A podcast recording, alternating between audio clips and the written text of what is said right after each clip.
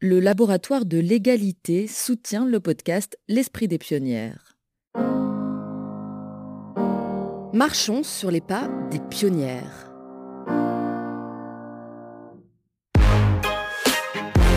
Elles explorent des terres inconnues et ouvrent la voie vers de nouveaux horizons. Femmes libres, audacieuses, aventurières, elles vont vous raconter leur histoire. Les pionnières s'affranchissent des interdits, s'immiscent dans des sphères professionnelles jusqu'alors réservées aux hommes. Elles sont aussi sportives, scientifiques, artistes, militantes. En elles brûle la flamme des pionnières, une série présentée par Cavalcade.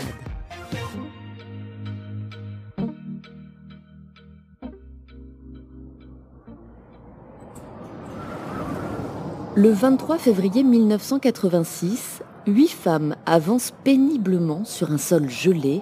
Un vent glacial leur fouette le visage. Elles tirent derrière elles de lourds traîneaux. C'est ainsi que commence la première expédition féminine en Arctique. À la tête de cette aventure qui doit mener ses pionnières au pôle Nord, Madeleine Griselin, une scientifique, géographe, émerveillée par les mystères de la banquise depuis toute petite, à l'école déjà, ses camarades de classe l'appelaient l'Esquimau.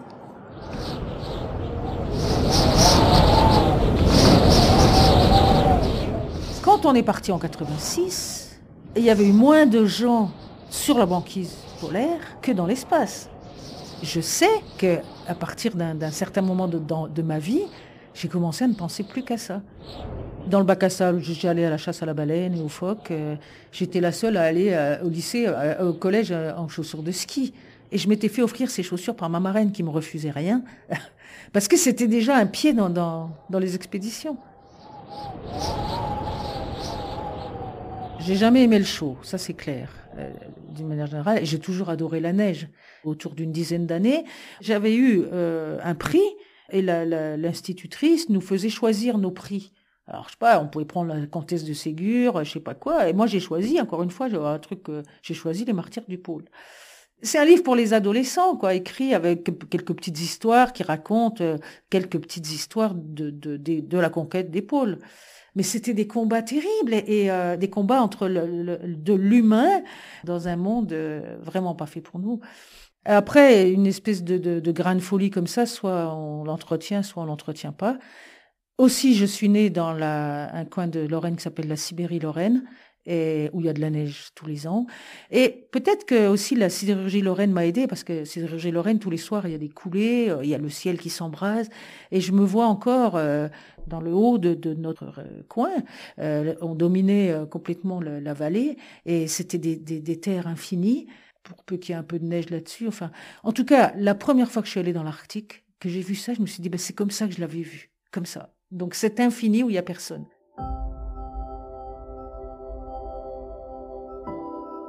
À ce moment-là, j'étais juste dans la catégorie givrée, c'est-à-dire pas comme les autres et qui a un grain dans la tête. La difficulté d'être une femme, c'est venu précisément à 17 ans, quand euh, j'ai rencontré Paul-Émile Victor. C'est le, créateur des expéditions polaires françaises. C'est vraiment le, le grand nom des expéditions euh, françaises. Comme Cousteau était pour la mer, lui, il était pour les régions polaires. Et donc, il donnait des conférences. Je suis allée le voir à la sortie d'une conférence et euh, je pensais qu'il n'attendait que moi, bien sûr. Et là, alors là, ça a été là le, formidable coup de pied aux fesses. Là, il m'a dit, il y aura jamais de femmes dans les expéditions polaires. Je me souviens très bien de Paul-Émile Victor me disant ça. Et je me souviens pas du tout de moi. Alors moi, j'étais comme mon prénom le, l'indique, j'étais plutôt euh, du genre à pleurer. Euh, je crois pas que j'ai pleuré. je pense que j'ai fait un gros glups euh, et puis euh, de me dire bon, ben merci beaucoup. Alors quand même, il a été sympa parce qu'il m'a dit oh d'un air très condescendant. Peut-être que vous pourriez faire de l'ethnologie chez les Inuits, enfin voilà. Et ethnologie, c'était pas du tout mon truc, mais mais bon, donc bah tiens, tout à coup, on me disait on, me renvoyait que, j'étais euh, le deuxième sexe, comme disait Simone de Beauvoir. C'est dur et en même temps, c'est une invitation au combat.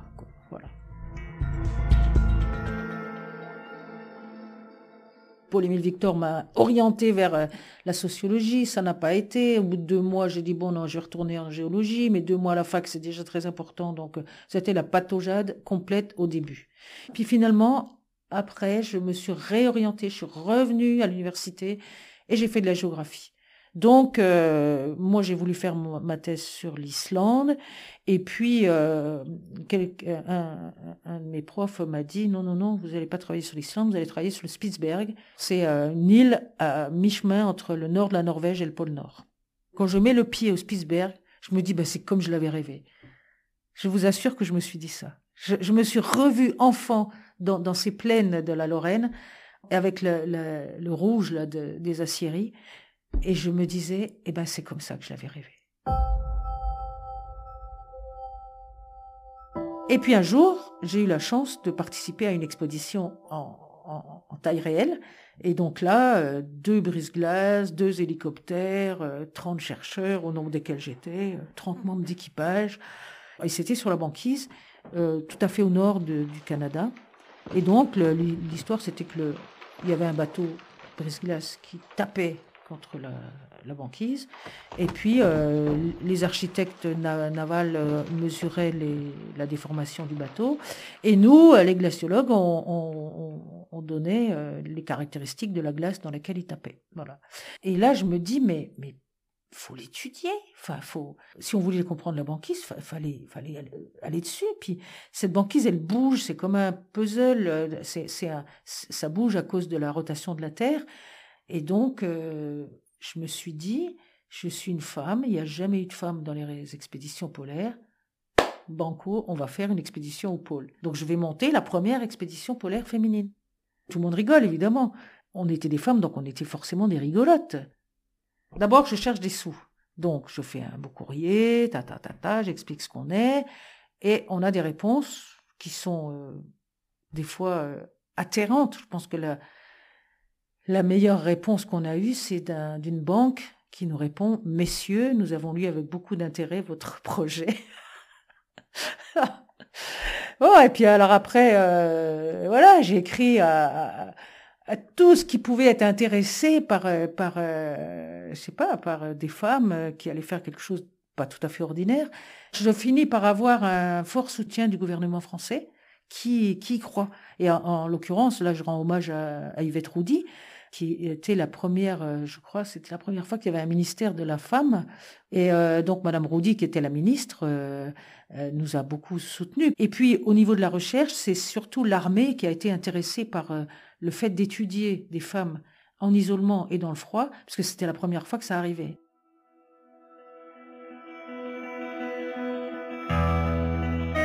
Je pars en 86, en février 86, donc dans un avion militaire. Et puis cet avion, euh, c'était un Transal. Je ne sais pas si vous voyez ce que c'est un Transal. C'est un gros porteur euh, militaire. On se dit, c'est pas possible que ce truc-là puisse tenir en l'air. Ben si, ça tient. Alors ça fait un bruit épouvantable et tout. Et nous, dans cet avion euh, improbable, avec pas de siège, enfin des sièges comme si pour les parachutistes, nos caisses au milieu, c'est, c'est, le, départ, quoi. Ça y est, c'est la rupture. Donc une fois qu'on part, on part, on se dit ça y est, maintenant on est parti, il n'y a plus rien qui nous arrête et tout. Ah, sauf la nature.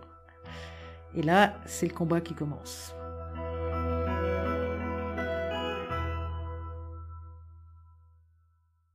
On est six, nous ont accompagné Huguette, qui est responsable du, du camp de base, la septième, la huitième étant euh, à Paris. Il faut, il faut des gens un peu partout. Donc, on avait deux responsables de l'assistance. Et j'ai opté pour ne prendre que des gens que je connaissais, parce que j'ai tout de suite imaginé que le plus dur, ça serait psychologiquement. Il y a comme autre scientifique, donc Mary Williams, qui était mathématicienne. Les autres ne sont pas scientifiques. Il y en a une qui est psychologue, en train de finir ses études de psychologie. Elle va s'occuper du programme psychologique. Il y a une jeune étudiante en médecine c'est la plus jeune, elle a 20 ans et elle va s'occuper du programme euh, médical. Et il y a Mireille qui euh, est censée faire le, film. On est à ski et on tire chacune un traîneau du poids équivalent euh, au poids de chacune. Et on vise le pôle Nord. On met les skis et tout, on part, on démarre. moi, je, je, compte mes équipières, tout le monde y est, c'est bon. on fait deux kilomètres, pouf, faut enlever les skis parce que on arrive sur la glace de mer et la glace de mer, euh, bah, c'est pas du tout une patinoire. C'est de la glace jeune, et la glace jeune, elle est fragile, et donc euh, les, les, tempêtes qu'il y a eu avaient complètement broyé cette glace, et on avait fait un chaos épouvantable dans lequel on n'a pas pu mettre les skis. Donc on remballe les skis, hop, on marche à pied, et là, non seulement on marche à pied, mais à l'envers, arculons, tirant notre, traîneau de, de, bloc de glace en bloc de glace. L'enfer, quoi. L'enfer. On a des trucs modernes, on a des, traîneaux en Kevlar, on a, on, a, on a des vestes en Gore-Tex et tout, c'est hyper moderne, on a une radio, on a tout ce qu'on veut, mais là, quand je nous vois euh, nous battre dans, ces blocs de glace immenses, faut voir que c'est immense, enfin, c'est des gros blocs, hein, ça peut faire 4 mètres de haut et tout, quand je nous vois dans ce dédale de glace, je revois les livres de mon enfance. Pour moi, mais les héros de mon enfance, ça y est, c'est nous. Et on a beau avoir du Kevlar et du Gore-Tex, euh, on est là-dedans et il n'y a plus que nous contre, contre la nature. Et là, c'est une sensation euh, complètement euh, ahurissante. On ne sait pas si on est des hommes ou des femmes, on, on, est, on est des humains dans un monde inhumain.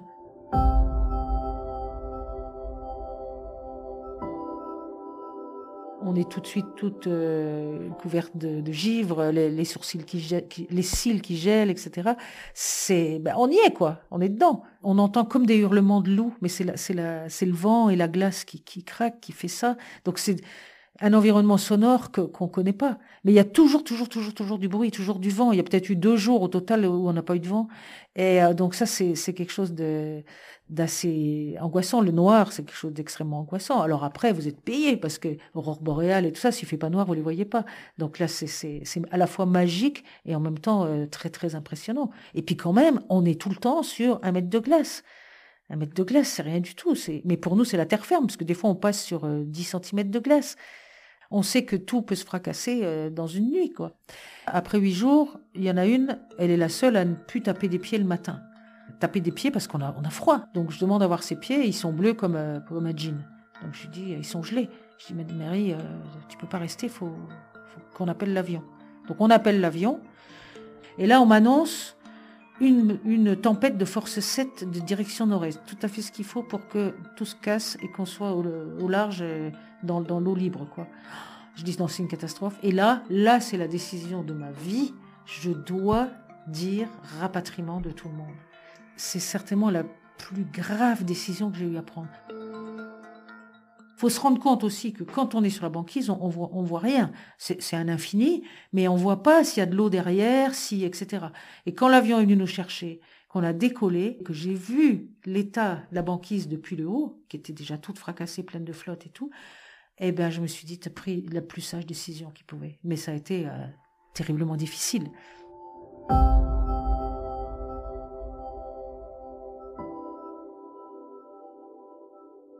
On est rapatrié, donc on, hop, on Mireille à l'hôpital. Mireille aussi a un pied gelé, puis elle avait pas, trop bien supporté. Euh. Et finalement, on repart. Alors j'ai oublié la date, euh, ça doit être mi-mars, quoi. Et donc, euh, la glace nous paraît euh, beaucoup moins difficile. On peut skier. Et, euh, et, là, c'est super. Sauf que c'est la dérive qui va donc être terrible. Et cette dérive, eh ben, elle, est accentuée quand il y a du vent. Et on va essuyer quelques tempêtes, dont une mémorable, où là, j'ai vraiment pensé qu'on était foutu. Et là, ça a duré trois jours. Et au bout de trois jours, on avait reculé de 110 kilomètres en latitude, on démarrait plus au sud que là où l'avion nous avait déposé. Alors je vous dis pas, la première fois qu'on a eu notre position, là c'était le désespoir. Et, euh, et, là, donc on repart avec 110, 110 km en négatif, et là on sait que c'est foutu pour le pôle.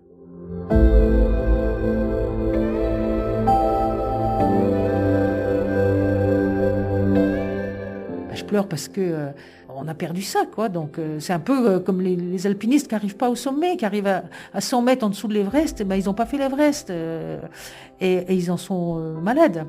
Alors bon, je m'en prends une bonne sur le plan de l'orgueil, mais, en même temps, je crois que c'est un peu ce qui fait aussi ma vie. J'applique beaucoup la philosophie des Inuits qui disent c'est la météo et la glace qui décident. Et ben là, c'est ça.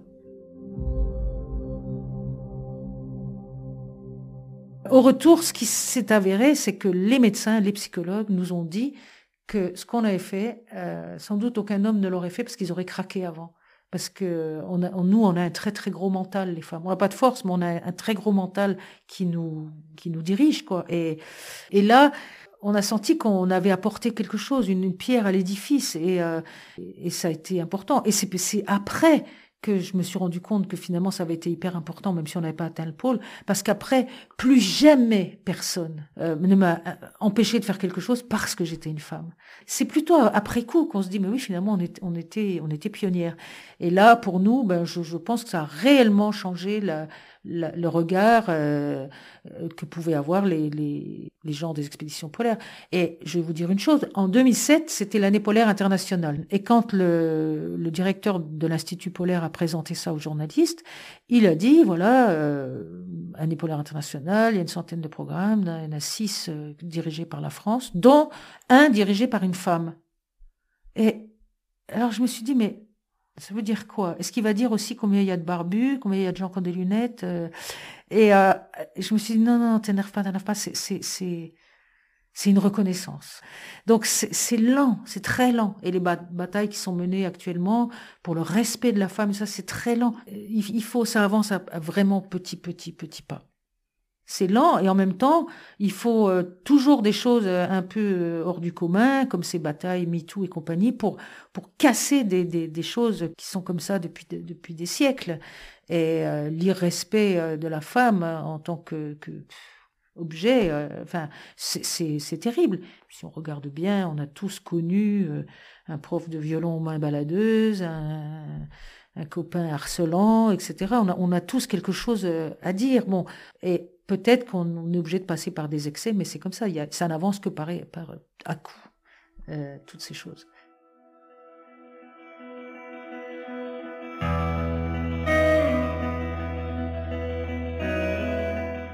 J'ai simplement entendu il n'y a pas très longtemps une, émission sur euh, très sérieuse sur euh, Mars, enfin les possibilités de voyage sur Mars, etc. Et j'entendais, alors là j'étais sur les fesses, j'entendais est-ce qu'on allait faire un équipage mixte, est-ce qu'on allait faire je sais pas quoi, et que le plus simple ce serait un équipage uniquement de femmes. Et là je me dis, euh, incroyable, incroyable, jamais on aurait dit ça il y a 30 ans. Et, et, je trouve ça extraordinaire. Alors elles seront, elles seront des pionnières, ça c'est sûr. Et, euh, et, je trouve ça extraordinaire et je me dis mais quel chemin, je parle pas seulement du mien, mais quand, quand je pense que Marie Curie et autres, je me dis mais mais quel chemin gagner. Je sais plus, il n'y a pas très longtemps, j'ai vu la première femme qui a fait des études de médecine, mais c'est plutôt en arrière que ça me fait rêver. Comment elles se sont battues euh, pour pour avoir ces postes-là. Je sais moi comment je me suis battue, mais euh, parce que ces batailles, elles sont, euh, c'est peut-être là qu'il faut le plus d'énergie. Moi, je disais toujours, la, la, glace à côté, ce sera du gâteau, à côté de la préparation de, la, de ces batailles, et c'est ça il faut faire tomber tellement d'a priori, tellement de remparts, tellement de et, ne jamais se décourager, c'est ça. Et euh, on dit toujours hein, que l'égalité des hommes-femmes sera atteinte quand des femmes incapables auront le pouvoir. Parce que pour l'instant, c'est souvent des gens hors du commun qui arrivent à, atteindre des places qui étaient des fiefs euh, réservés aux hommes. Et euh, on avance, on avance, je crois.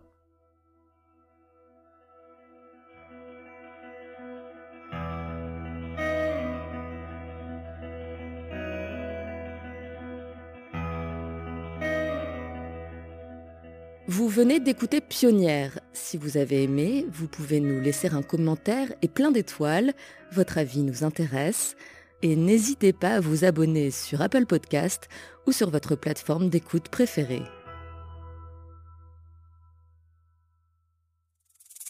Les.